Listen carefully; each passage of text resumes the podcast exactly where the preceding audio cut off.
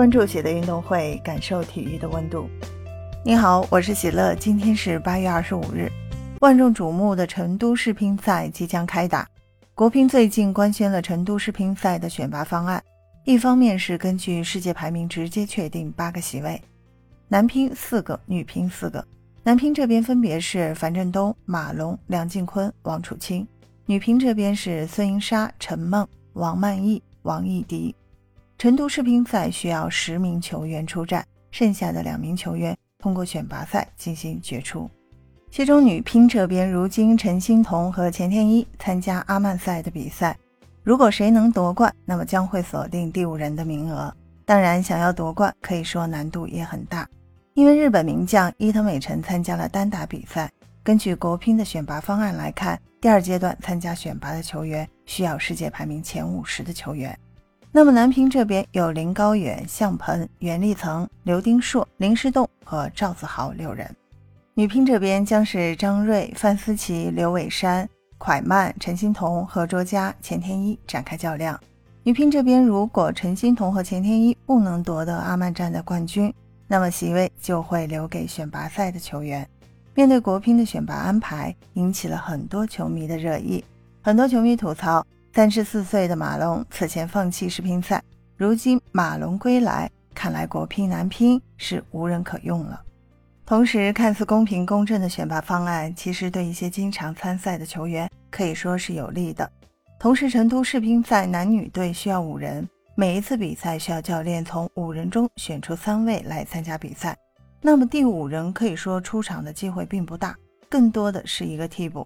如今第五人还需要通过层层选拔进入，是否有点小题大做呢？还有很多球迷调侃，为什么不全部通过选拔赛来决出，这样更能体现公平公正？谁是最厉害的球员，通过比赛就可以看出来。比如前不久刚刚落幕的冠军赛，王楚钦爆冷一轮游，马龙二轮流，梁靖昆三轮流，反倒是排名靠后的林高远打到了决赛。虽然三比零领先本河，最终三比四输球，但是不得不承认林高远的表现比王楚钦、马龙、梁俊坤都要出色。看到国乒公布的选拔方案，很明显，前不久刚刚现身成都的刘诗雯落选了。刘诗雯现如今世界排名跌到了一百零二位，很明显不在国乒的选拔方案中。很多球迷疑惑刘诗雯现身成都有何意义？此前，刘诗雯在社交媒体喊话刘国梁。刘诗雯表示，自己一直在训练，想回到赛场。本次刘诗雯现身成都世乒赛，很多球迷认为刘诗雯大概会成为第五人。如今来看，刘诗雯没有机会了。那么，如今刘诗雯现身成都，可以说只有一种可能了，那就是在转型做教练。大家都知道，刘国梁从省队召回陈琦等人来到成都帮工，足以说明国乒需要教练。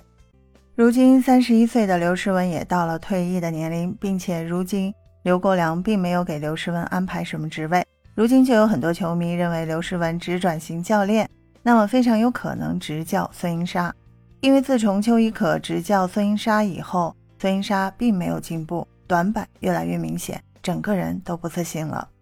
孙颖莎是国乒的外战英雄，巴黎奥运会承担了重要角色，如今孙颖莎遇到瓶颈，似乎邱怡可不能给她帮助。如今有迹象表明，小枣可能会执教孙颖莎，也有可能成为助理教练。但是不管怎么说，孙颖莎都是大利好，可以说喜从天降。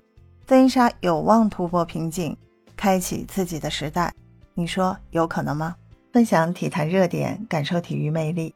今天的内容你有什么想说的？欢迎在评论区给我留言。感谢收听喜乐运动会，也欢迎您的转发、点赞和订阅。我们下期节目见。